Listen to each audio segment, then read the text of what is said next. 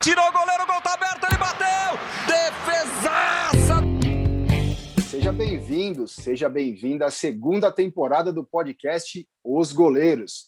Na primeira temporada foram 38 episódios que continuam disponíveis lá no nosso agregador, o anchor.fm goleiro, e na plataforma que você escolher. Spotify, Deezer, Orelo, Apple e Google e todas as outras. Se você acompanhou a primeira temporada inteira ou apenas alguns episódios, sabe que eu sou o Márcio Croy e sabe também que o Rafael Mersur está ao meu lado neste bate-papo com o Fernando Praz, que marca a estreia desse nosso segundo ano. O Praz, que encerrou a carreira na última temporada, que acabou se estendendo até o comecinho de 2021, aos 42 anos de idade, encerrou a carreira no Ceará, mas a carreira dele, claro, foi construída no Grêmio, seu clube formador, depois passou por Vila Nova, Curitiba, União de Leiria, lá de Portugal, Vasco da Gama e, claro, a Sociedade Esportiva Palmeiras. Rafa, tudo bem? Queria que você começasse falando de um momento marcante para você do Fernando Praz. Fala, Márcio. Cara, prazerzaço a gente retomar aí essa, esse projeto bem legal aí de conversar com, com os goleiros. Brigadão aí o Fernando por atender o nosso pedido. Cara, eu vou te falar que é algo recente que não me, não me sai da cabeça aquele gol que ele fez contra o Corinthians, né? De, de pênalti. Isso daí, sem dúvida, é o, é o momento do prazo, assim, que, que quando você me fala, já me, já me vem na cabeça. Praz, prazer falar contigo, cara. Me fala um pouquinho desse sentimento aí, dessa, desse gol da, da, da carreira. É o único gol da carreira sua ou não? Bom, é, foi contra o Santos, né? Eu ia até corrigir, mas falei, nossa, mas eu lembro que foi na, na final da Copa do Brasil de 2015, era o Santos, é. né? Teve todo aquela, aquele momento importante, né? Da, do debate, a discussão, você e o, e o Ricardo Oliveira, e o Ricardo Oliveira provocando muito o Palmeiras naquele momento, né? É, mas foi Santos, né? Foi, foi. Cara, eu, eu fiz mais um, né? Que foi no até assim, quando, quando eu fiz esse pênalti, me perguntaram, aí tu vai virar batedor? Eu falei, não, não. Foi o primeiro e o último que eu bati na minha vida. Até porque eu acertei, né? Até porque eu acertei, então não tinha porquê. E foi um momento, foi uma, uma situação muito atípica, foi pontual, né? Só que daí no primeiro jogo, no primeiro jogo da outra temporada, né? Eu tinha dito que não ia bater mais em dezembro. Em janeiro, pré-temporada no Uruguai, em Montevideo, a gente fez um amistoso contra o Nacional do Uruguai, empatou e teve que ir para os pênaltis. E aí eu bati de novo, cara. Tive que bater de novo questão de, de um mês. E fiz, né? Fiz. Esses, são os dois gols que eu fiz na, na carreira. Não tem como falar, né, Praz? Na carreira, né, o, o, jogo seguinte é sempre uma outra surpresa, né? Aliás, nessa, nessa, nessa, nesse dia aí, nesse dia 2 de dezembro de 2015, a sua comemoração foi muito marcante, né? Putz, é quase, quase a antítese do goleiro ali, né? Você comemorar, vibrar tanto depois de um gol. É, é difícil chegar ali na, na marca penal e encarar um companheiro de profissão, né? O atacante, tudo bem, né? O goleiro é o, é o alvo dele, mas nós, goleiros, né, temos essa empatia um pelo outro. É, é, é mais pesado para um goleiro bater pênalti? É difícil pela, pela situação incomum, né? Eu, com 30 e tantos anos, 20 anos de carreira, é, as situações dentro do gol são naturais para mim, né? Tanto de defesa, como de reposição, como de falha, como de acerto, como pegar um pênalti. São tudo situações que eu já passei 100, 200 vezes, né? Agora, a situação de pegar a bola ali e bater um pênalti, eu nunca tinha passado. Né? Então, é difícil, cara, para quem nunca passou por uma situação, conseguir entender e falar sobre ela, né?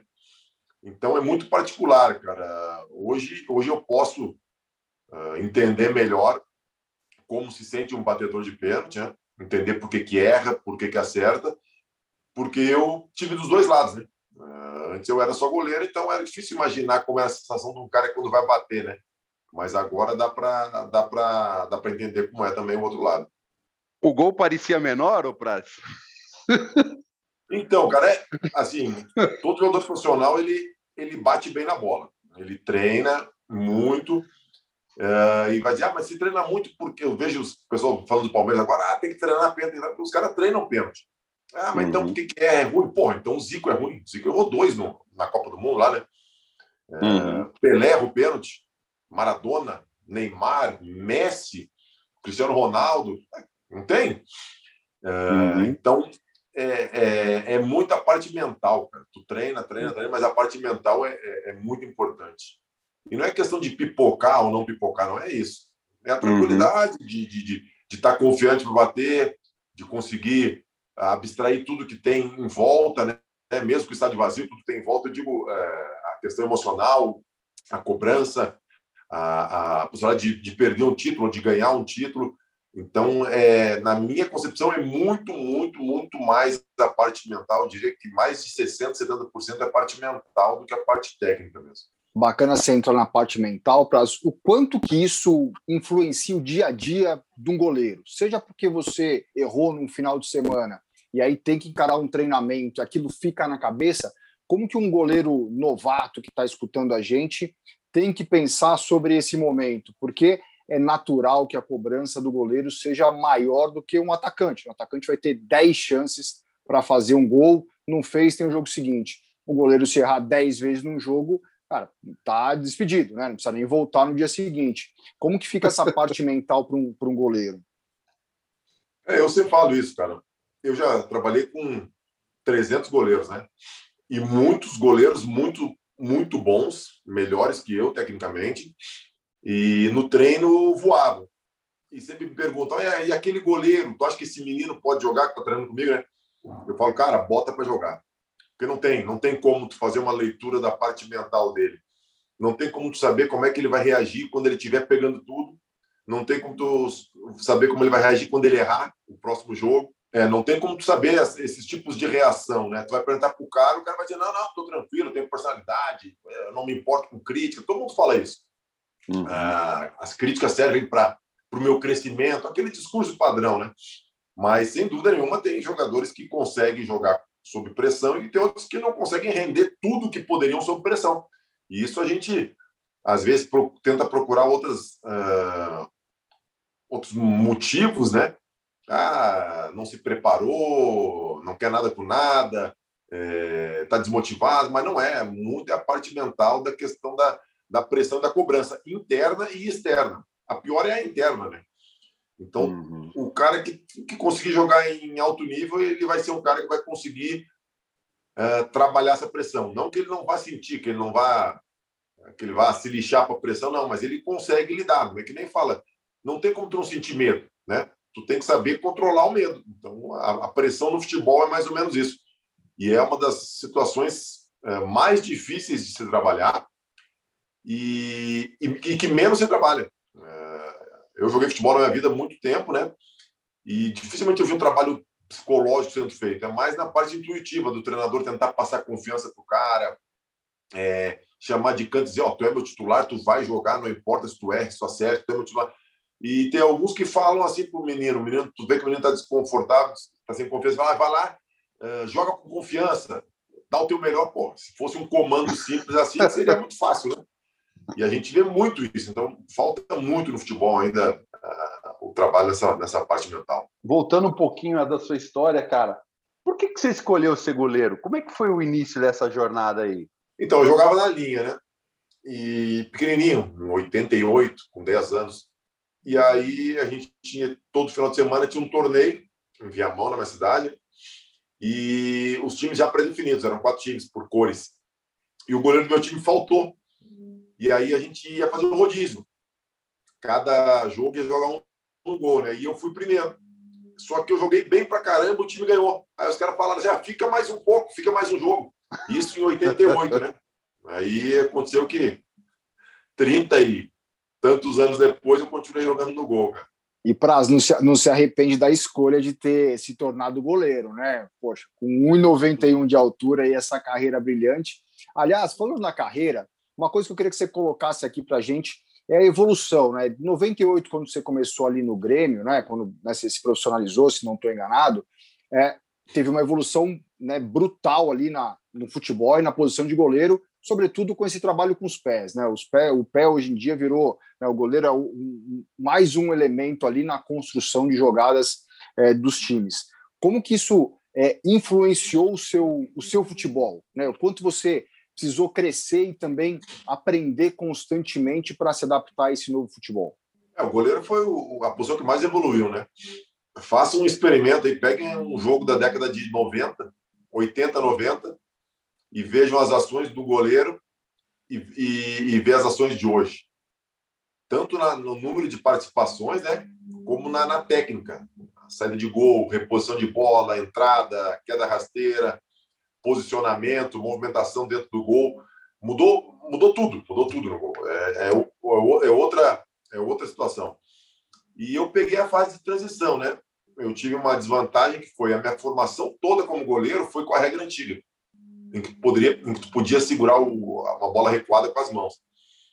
E aí, acho 96, 97, no fim da minha formação, mudou a regra. Só que, cara, tudo tem um período de adaptação, né? É, os treinos tiveram que ser, ser readaptados. E, porra, naquela época, o que, que era? O conceito de jogar com os pés é não poder segurar a bola com a mão. Não é de ser usado como uma, um, um líbero, né? Uhum. Porque se o time adversário uhum. sobe a marcação e marca mano a mano, tu fica sem opções. Aí tu tem o quê? Tu tem o teu goleiro que sobra. quando joga a bola pro goleiro, se o goleiro for pressionado, o cara vai ter que ter saído da marcação de um outro jogador de linha. Então, tu tem possibilidades de jogar, mas não. Eu, eu não sou da, da, da escola que faz loucuras, né? É, eu acho que o goleiro é mais uma chance antes de tu fazer a bola longa.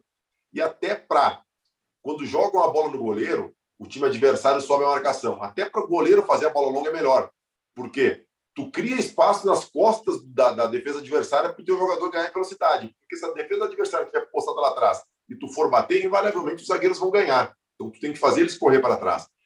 E nesse tempo, quando teve a mudança da regra, ah, claro, era o início de tudo, o nosso treino de, de, de jogar com os pés tinha um conceito básico. O treinador ficava no meio do campo, chutava a bola para o goleiro que estava dentro da área, ele tinha duas opções. Ou ele dominava e chutava a bola para frente, sem direcionamento nenhum, ou então ele chutava de primeira. O treino com os pés era esse. E hoje mudou muito. Hoje o treino com os pés, tu participa de jogos reduzidos, é, jogos reduzidos com apoio, tu participa mesmo, tu entra no jogo, tu domina, tu toca, tu dá linha de passe. Antigamente não, era, era uma coisa muito mais arcaica. E isso, com o passar do tempo e, e com o entendimento, né, e com a percepção das, das pessoas em que poderiam usar essa nova regra com uma coisa boa, aí os, os treinamentos evoluíram muito nesse sentido também. E ah, para você legal. foi lá, em, lá no Vasco, né? No Vasco que começa isso, né? Depois dos 30 anos, né? O, não, em Portugal já. No, no Curitiba, se 2002, 2003, já tinha alguma coisa, mas em Portugal foi onde eu comecei a, a trabalhar realmente inserido no modelo de jogo, né? Usar o goleiro como, como mais um jogador. O Praz, e um goleiro que quando você falou assim, cara, você goleiro tal, que você é, é, teve como espelho, que você observava, que você gostava do estilo e que você teve assim como, como, como influência para o seu jogo? Bom, é, eu acho que da minha geração, 90% das pessoas vão responder o Tafarel, né? É, por vários, para mim, por vários motivos, né? A gente naquela época não tinha internet, não tinha jogos na televisão como tem hoje, então Sim a gente nem conhecia os goleiros dos outros estados, né? Eu conheci os goleiros do Grêmio e do Inter. E na época minha de infância, o Tafarel era, era um grande nome do Inter, né? apesar de eu ser gremista. Então foi o goleiro que me, que me, me influenciou muito, foi ele. E para você tem razão, todo mundo que vem aqui e é dessa geração fala assim com o Tafarel com, né, com, com a boca cheia, né? É, mas vem cá, você quando começou no Grêmio, se não tiver enganado, o Danley era o titular, né? Que, que você aprendeu com o Darley, meu? Que o Darley tem, todo mundo fala que tem grandes histórias, né? Aquele cara despirocado é, em campo, né? Que todo mundo via, aquele né, goleiro quase argentino ali em campo, mas dizem que ele tem boas histórias de companheirismo também. É, hoje, hoje é deputado federal, acho que segundo ou terceiro mandato, né? Cara, eu, o Darley foi uma referência né, do Grêmio.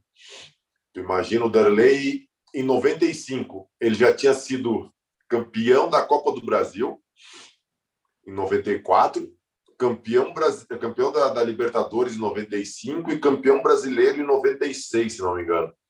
Então, com 23 anos, o Darley tinha conquistado quase todos os títulos possíveis, né? Aí tu imagina, é, um cara desse não tem como não, não ser referência, né?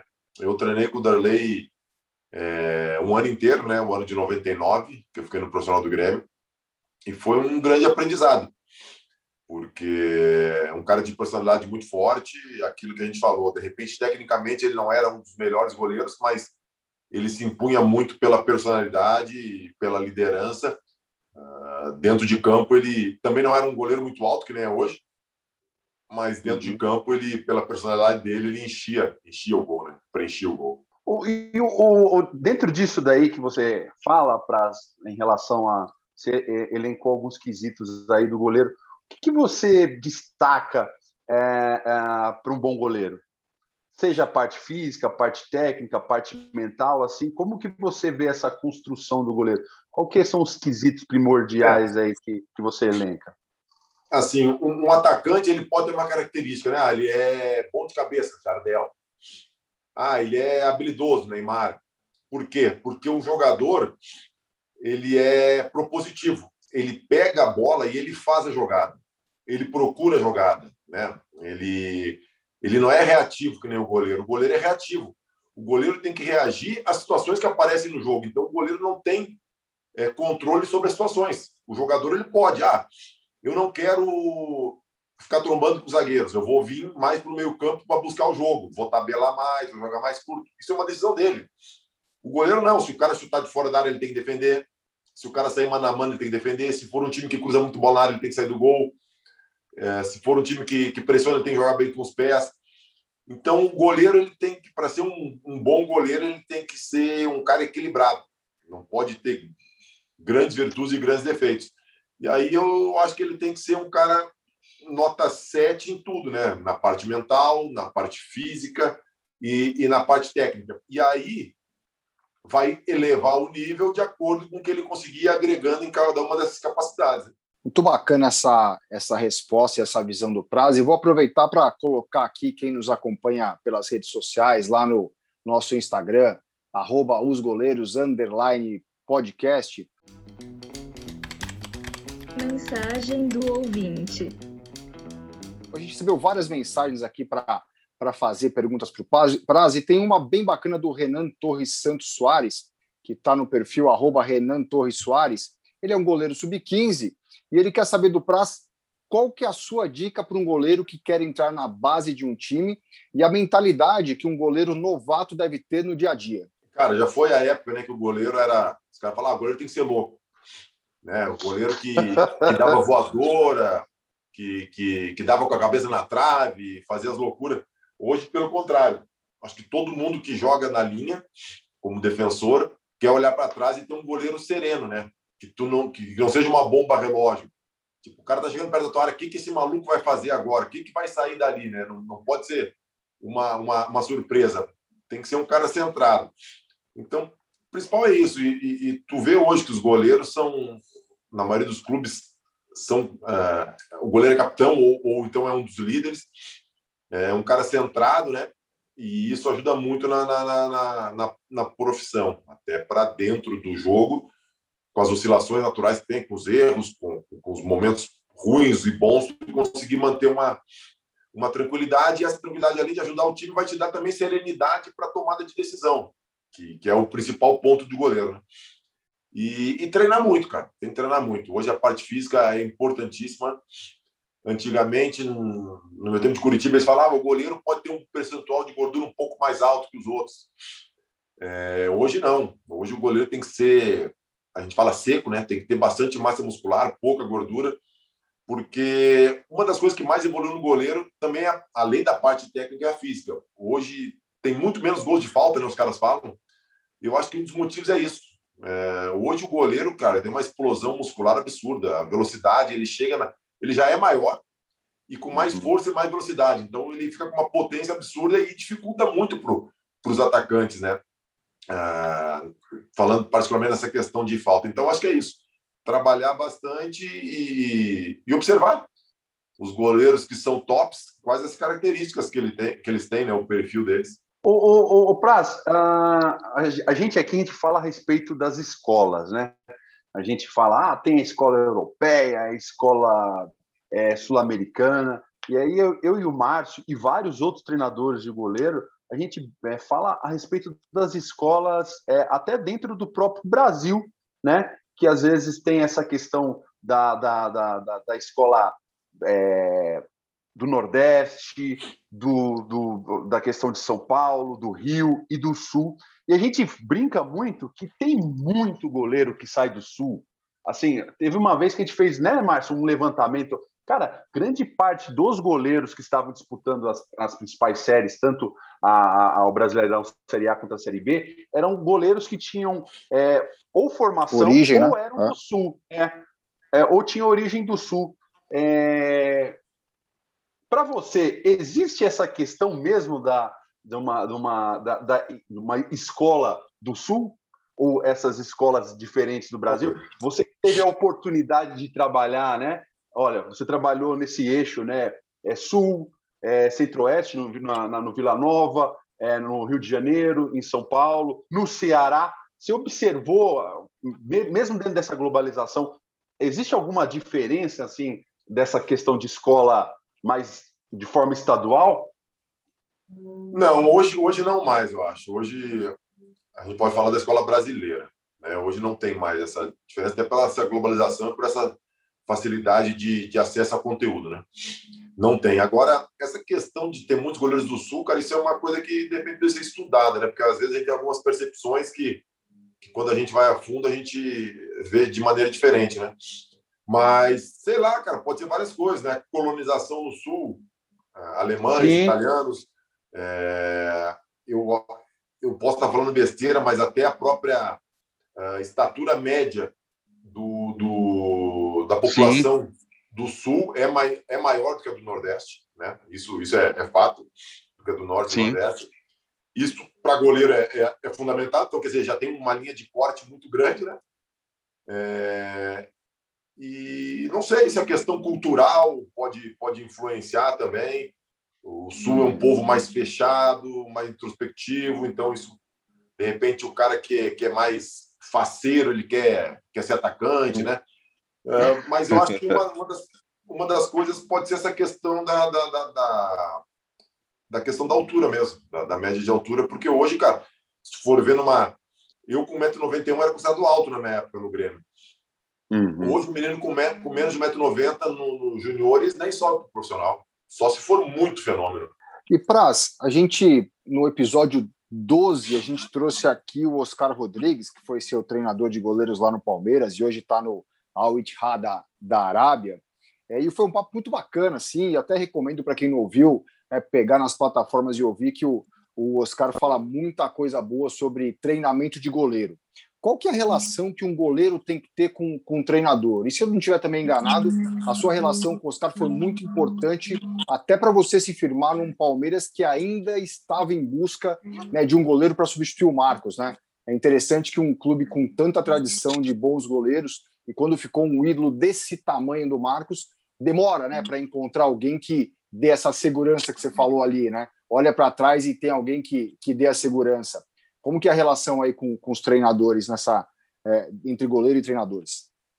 É, o ideal é que seja uma relação de confiança, é, de cumplicidade, porque afinal é, é, é, um trabalho bem, é quase que individual, né? A gente tem nosso grupo de goleiros ali, tem um treinador específico só para gente, a única posição que tem isso.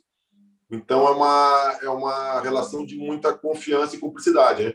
O ideal é que seja assim, né? Muitas às vezes não é. Às vezes essa relação de confiança, cumplicidade é quebrada por um dos dois lados e isso prejudica muito o trabalho, muito trabalho, apesar de do, do jogador e do treinador serem profissionais e mesmo assim ter que manter uma uma uma, uma convivência, né? Mas não é o ideal. O ideal é que se tenha uma, uma relação de confiança e de, de, e de parceria e isso só é conseguido com o tempo, né? Com o tempo, com, com, com o ganho da confiança no dia a dia mesmo.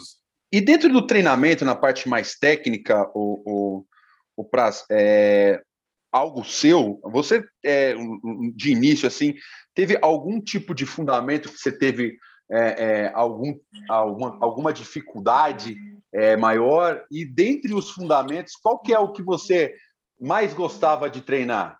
Me considero assim, um goleiro que, na verdade, qual é o teu, teu ponto forte, teu ponto fraco? Óbvio que tem pontos mais fortes, mais fracos, mas eu, eu me considero um goleiro bem equilibrado. Eu não, não vou conseguir assim destacar um ponto que eu seja excepcional e um ponto que eu seja muito ruim.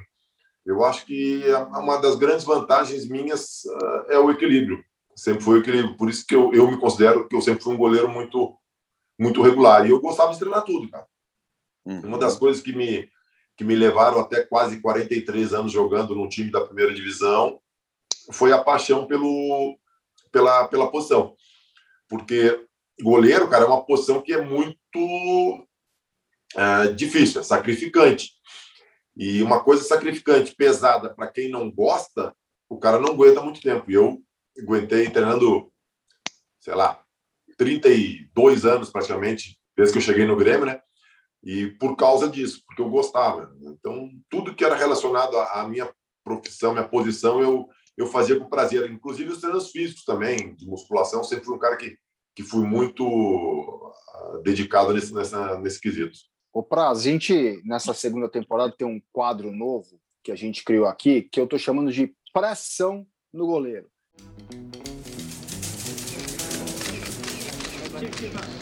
E o Prez essa brincadeira maldita com a, impre... com a imprensa, mas não é para né, colocar nenhuma saia justa, mas são algumas curiosidades aí da relação entre o goleiro e a imprensa. São cinco perguntas rapidinhas, hein? Vamos lá. Primeira delas. Qual é a pergunta que você já cansou de responder? Como é que é substituir o Marcos? e aquela pergunta que nunca fizeram para você? Ah, difícil, viu? Mas essa do Marcos foi boa, viu? Ah, essa aí, essa aí, essa aí nem dava nem precisava pensar. Essa aí me perguntaram muito durante muitos anos até eu me firmar e depois que eu me firmei continuaram perguntando. Né? Então, ó, pergunta que nunca fizeram, você não lembra. Passar para outra. Não lembro. Ó, não lembro. Qual é o narrador que você gosta ou gostava de ouvir gritando seu nome após uma grande defesa? Ah, após defesa, todos. mas, mas eu, eu, gosto muito do Milton Leite e do, e do Kleber Machado pelaquela narração da final da Copa do Brasil né, também. Marcante, aquela do Kleber é marcante mesmo. Algum texto escrito sobre você mereceu ser enquadrado e pendurado na parede? Quem é o autor? Cara, tem um, agora não vou, não vou lembrar, mas é do Mauro Betti. Por último, hein? Existem especialistas de arbitragem explicando regras, ex-jogadores de linha comentando jogos para falar de tática e técnica. Está na hora de ex-goleiros terem um espaço para explicar a posição na TV e na imprensa? Acho que não, não está na hora, já passou da hora. A gente, a gente ouve a gente ouve às vezes cada besteira, né, cara? É, por exemplo, duas, duas que, que são absurdas. É, na hora do pênalti, o goleiro acerta o canto, fala, aí o outro erra o canto. Ah, tá saindo muito antes, sei que, deu o canto. Tu vê que o batedor em momento nenhum olhou para o goleiro, o cara já veio com o canto definido, e aí o cara vai dizer que o goleiro deixou o canto aberto para o cara bater. Aí tu pega a filmagem, o cara vem de olho fechado para chutar. E, e, e, aí ele, e aí o outro goleiro também, que saiu dois anos antes e acertou o canto fala: ó, ele esperou e saiu na batida da bola, não saiu antes, ele não adivinhou. E, e outra coisa é cruzamento. Bola na pequena área do goleiro. Eu não sei de onde é que tiraram isso. É, é uma das maiores besteiras. É, é tipo, uma verdade, uma mentira dita várias vezes, ela vira verdade. E eu falo, tem bola que na pequena área não é do goleiro e tem bola na, na marca do pênalti que é do goleiro. Isso não, não é. E alguém, alguém alguma vez falou isso e virou, virou verdade. Isso não tem um fundo de verdade. Não, não, não é a pequena área do goleiro, o goleiro na pequena área é intocável. São várias coisas que se falam, né? Que não tem lógica nenhuma. Só lembrando que a pequena área tem mais de 100 metros quadrados, viu? Se você fazer a base pela largura que... dela a pequena área, a pequena área do goleiro, o goleiro é intocável na pequena área. Eu quero que me mostre na regra onde é que diz isso. Tu sabe para que que tem a pequena área? Era para bater o tiro de meta, pô. E qual qual outra função da pequena área além de bater o tiro de meta? Agora você me pegou, hein, Praça? Dá uma nenhuma. lição para nós aí. Não, nenhuma. não nenhuma. nenhuma. É o único para bater o tiro de meta. Que fantástico. Então, quer dizer, inventam algumas coisas, vira verdade, e aí o pessoal fica só com preguiça de pensar, né? Que, que hoje tem muito isso, né? As pessoas pegam verdades prontas e, e hum. só ficam replicando e não, não param para raciocinar, né? Não tem, não tem lógica nenhuma esse, um pensamento desse. Cara, sensacional, hein, Rafa? Começou bem o quadro, hein? Olha, boas opiniões, né? Boas risadas. Mas eu, que é eu, queria, que gente... eu queria fazer mais uma pergunta para o Praz em cima disso daí. O Praz, como que foi substituir o Marcos, o Praz? Segue dá, lá, Marcelo. Dá um, dá um Google, dá um Google que tu acha umas 100 respostas. é muito boa, é muito boa. Mas acho que é, é, é bacana colocar isso, né? Não só com aprendizado para quem está desse lado aqui, rir um pouquinho, entender, mas saber né, que é preciso usar a criatividade e, como o Praz falou, né, o Google ajuda bastante nesse momento. O Praz, você teve uma passagem pelo União de Leiria lá em Portugal. É, como é que foi essa experiência na Europa, hein, para o goleiro? Foi, foi, foi bacana? Cara, foi muito boa. Eu, eu fui uh, ao contrário do que alguns pensam, não pela parte financeira. O presidente do Curitiba, na, no dia, falou que, que cobria a proposta e me dava um contrato de mais quatro anos. Eu quis ir porque eu sabia que, para um goleiro naquela época, ir para a Europa só se fosse para Portugal.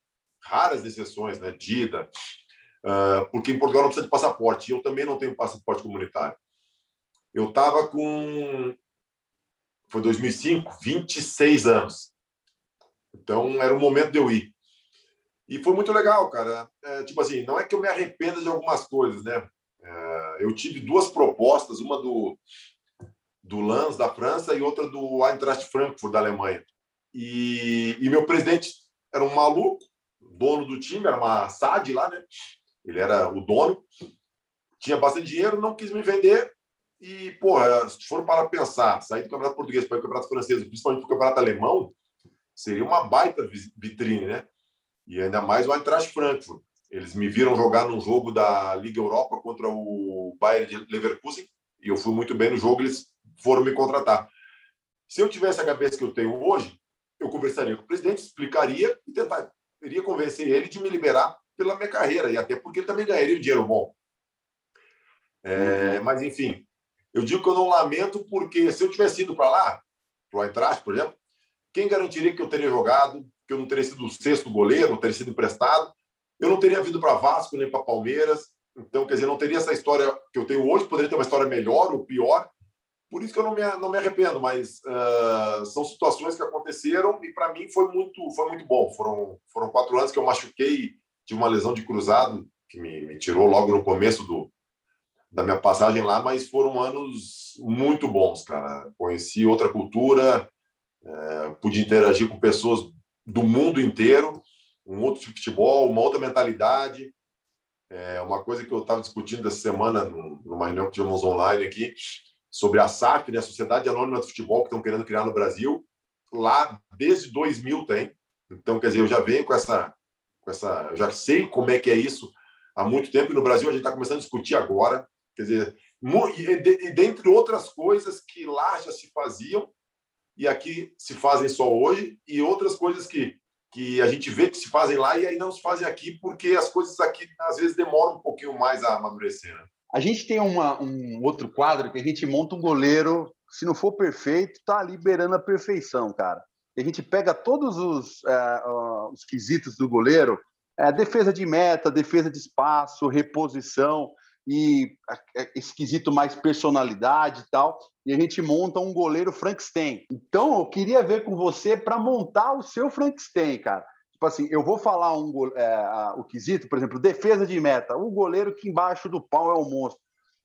Qual que é o goleiro que você prefere? Goleiro que repõe tá. melhor a bola. Dentro de cada uma, você destaca um goleiro que você tenha como referência nesse quesito.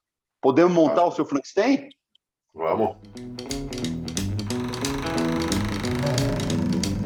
Então vamos lá. Muitos dizem que é o mais importante essa questão, lógico, né? De defesa de meta. Qual que é o goleiro para você que enche o gol, velho? Eu vou fazer um frente mas só, só com goleiros brasileiros, para valorizar nós aqui. Boa, boa. É, embaixo das traves, Marcão. E o goleiro que defende espaço, o que, que a gente. Vocês já sabem, né? Mas para o cara que está escutando a gente, defende espaço é aquele que é a bola que não vai diretamente para o gol, que é aquele que ele tem que fazer uma cobertura, ou fazer uma saída, ou diminuir o espaço ali. Qual que é um goleiro para você que defende bem o espaço? Júlio César. Reposição de bola, aquele cara que sempre, pô, repõe bem Rogério a bola, Ceni. coloca.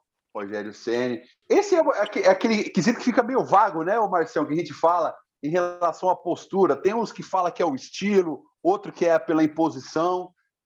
Qual que goleiro que você vê essa essa postura legal? Dida. Fechou, né, Marcião? Fechou, fechou mal, né? Fechou mal, né? Não tem mais, precisa ter mais saída de gol, saída de cruzamento. Ah, mas isso era a questão da, da, da, da, da diminuir o espaço, né? Saída de gol, quando a gente falava defesa de espaço, é saída de gol, fazer cobertura. mas então a gente um cara, tem Júlio. Tinha um cara que saía do. Dida. Tinha um cara que saía do gol muito bem. No cruzamento era o Elton, né? O Elton era impressionante, cara. Tinha uma leitura. É isso aí. De bola. Impressionante, né? Você, você jogou com ele lá no Vasco, né? Vocês foram Não, eu fui, não foi. É, eu fui meio que para o lugar dele. Para o lugar dele, não. Ele saiu do Vasco em 2002. Eu fui para o lugar dele no União de Leiria. Ele saiu do Leiria e foi para o Porto ah, e fui para o lugar dele. É, e fez uma carreira brilhante lá no Porto também, né? Agora, Rafa, vivem dizendo que o goleiro se ajuda, né? Todos os goleiros ali do, né, do elenco se gostam, né? Eles se falam depois dos jogos mas tem um cara que eu acho que o Praz odeia, cara. E assim, o Praz vai responder aqui o Everton. Cara, não é possível, cara. O Praz estava lá, boca de ir para a Olimpíada, né? Tem uma lesão muito séria, o Everton vai, campeão olímpico. Praz está no Palmeiras ali, tranquilo, chega o Everton, né? E corrupta o espaço do Praz, né? É, sem falar que um é do Curitiba e outro veio do Atlético Paranaense. Ô Praz, esse Everton foi a sua pedra no sapato, né? Não, acho que não. É, na, na seleção, na seleção foi foi o acaso, né? Na seleção foi o acaso. É, antes de eu me machucar, e até depois de eu me machucar, ninguém sabia quem, quem ia ser convocado, não. Eles até conversaram comigo, falando sobre várias hipóteses para o meu lugar, né? E, e no Palmeiras era mais que natural, né? Eu estava com 40 anos, né? Era natural que, que eu já fizesse uma, uma transição, né? E, e o Palmeiras optou por contratar o Everton porque o Everton vinha bem, estava em fim de contrato do Atlético Paranaense. Então era uma era uma era um movimento natural, né? Até porque, claro, eu gostaria de jogar até os 50, né? Mas a gente sabe que, que é, todo mundo jogaria, né? A gente sabe que chega uma hora que, que a gente tem que ter escolhas, né? Era brincadeira, claro, o Everton baita de um goleiro também, mas essa coincidência, falei, ah, não posso perder a oportunidade né, de, de provocar o Praz. Aliás, Praz, já dá para se sentir ex-atleta já? Você falou que jogaria até os 50, já dá para se, se sentir um ex-atleta? E o que, que o ex-atleta Praz vai fazer? Não, já, já. Eu, é uma coisa que eu já vinha amadurecendo na minha cabeça, não, não decidi parar de uma hora para outra. Começo de 2009, 2019, eu renovei o contrato com o Palmeiras até o fim de 2009 e a minha ideia era jogar até o fim de 2020. Era jogar só mais 2020 mesmo. É, a minha ideia era ficar no Palmeiras, né? encerrar no Palmeiras, mas todo mundo sabe o que aconteceu, acabei saindo e fui para o Ceará, mas já com essa decisão tomada um ano antes, de que seria meu último ano. Se estendeu um pouco mais por causa da pandemia, né? Mas, uhum. enfim, já era, já era uma coisa planejada, então praticamente há dois, dois anos eu tive para me preparar e me acostumar, né? Óbvio que é, tanto tempo nessa rotina não é de uma hora para outra que tu, tu, tu desliga a chave, né? Mas eu também já vinha estudando, né, fazendo faculdade e termino a faculdade no meio do ano que vem e pretendo ficar no futebol na, na, na função fora do campo, né? dentro do campo, na parte técnica, não, não, devo, não devo me meter, não. O que, qual que é aquele lance, o, o que não sai da sua cabeça? Uma defesa, cara. Aquela defesa que você pega e fala assim, cara, Praz, qual foi a melhor defesa que você já fez? Qual que é aquela que você colocaria no quadro? Eu sei que tem várias, mais uma. É, por, por não por importância, né, mas por plasticidade. Cara, tem até tem um quadro, cara, não tá lá em cima no meu no meu na minha sala de TV. que fizeram para mim da, das três defesas que eu fiz no Vasco e Flamengo, no Maracanã, com, sei lá, 90 mil pessoas, uh, o último jogo antes de fechar para a Copa do Mundo. Essa, essa aí até já está no quadro. Essas. Essas duas. Tem uma que acho que. Eu, eu, não, eu não lembro para que time que. contra quem era, que foi uma cabeçada muito parecida em relação àquela do Gordon Banks. Que o cara subiu alto, acho que foi contra o Flamengo. O cara cabeceou, foi do, do escanteio, o cara cabeceou ela quicando para o seu lado direito. Você pega ela meio que bate pronto. Meio que bate pronto. Ah, não, não, foi. Tem duas parecidas. Tem uma contra o Santos, na Vila Belmiro, e outra contra o Flamengo. Uh, eu não lembro quem cabeçou. Eu sei que o Wagner Love estava no rebote, foi no Engenhão. O Wagner Love até botou a mão na cabeça, assim. Foram as duas ah, muito parecidas. Defesaça, velho. É. E grande jogo, Praz? Pô, foi grandes defesas, mas e um grande jogo assim que você acha que foi o jogo perfeito da sua vida? Palmeiras e Rosário Central e Santos e Palmeiras, o primeiro jogo da final da Copa do Brasil. Que muita é, quase ninguém fala desse primeiro jogo porque o segundo jogo teve o pênalti, né? Mas Verdade. em termos de atuação como goleiro, o primeiro jogo da Copa do Brasil foi muito, muito, muito acima do, do segundo. Que obviamente credenciou vocês, né, para chegarem naquele momento, né? É. Ó, Praz, a gente está chegando na parte final aqui do nosso podcast, podcast incrível com você, mas como todo goleiro e todo treinador de goleiro tem aquela rixazinha no final do treino, né? Que o treinador dá aquelas batidinhas para mostrar quem manda no campo. Como o Rafa é treinador de goleiro, tem um bate-pronto que ele preparou para você agora. É com você, Rafa. Então, Praz, não tem muito mistério, cara. Ser um cara experiente é aquele bate-pronto que não tem rebote, é só uma. Eu falo uma frase, uma pergunta aqui sem emenda, nem justifica, nem vai para a segunda bola. Já passa para a próxima, beleza? Beleza. Ô, Prato, goleiro é só é goleiro porque ele é ruim na linha? Não, não. No gol, tamanho é documento? Um pouco. O que, que é mais legal, fazer gol ou defender? Para um goleiro, fazer. Sim. gol de falta no canto do goleiro é falha? Nem todos. Agora, essa daqui é aquela capiciosa. O que, que você prefere, o Praz? Ganhar um jogo tomando um golzinho michuruca ou perder um jogo pegando quase tudo? Ganhar o jogo, sem dúvida nenhuma. Boa. muito bom, muito bom. Praz, sensacional. Obrigado por nos atender. Obrigado pelo, por esse bate-papo incrível. Tenho certeza que a goleirada toda vai adorar ouvir você. Obrigado, viu? Valeu. Um grande abraço aí para todos os goleiros, sejam eles amadores, profissionais, semiprofissionais, veteranos, ex-goleiros, né?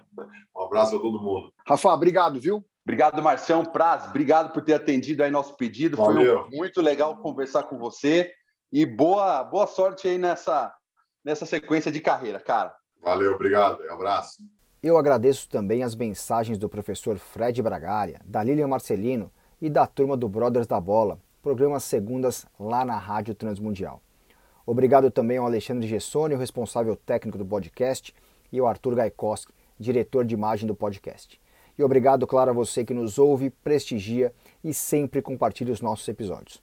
A segunda temporada do podcast está cheia de novidades. Continue nos acompanhando no Instagram, no Facebook, no Twitter e no YouTube.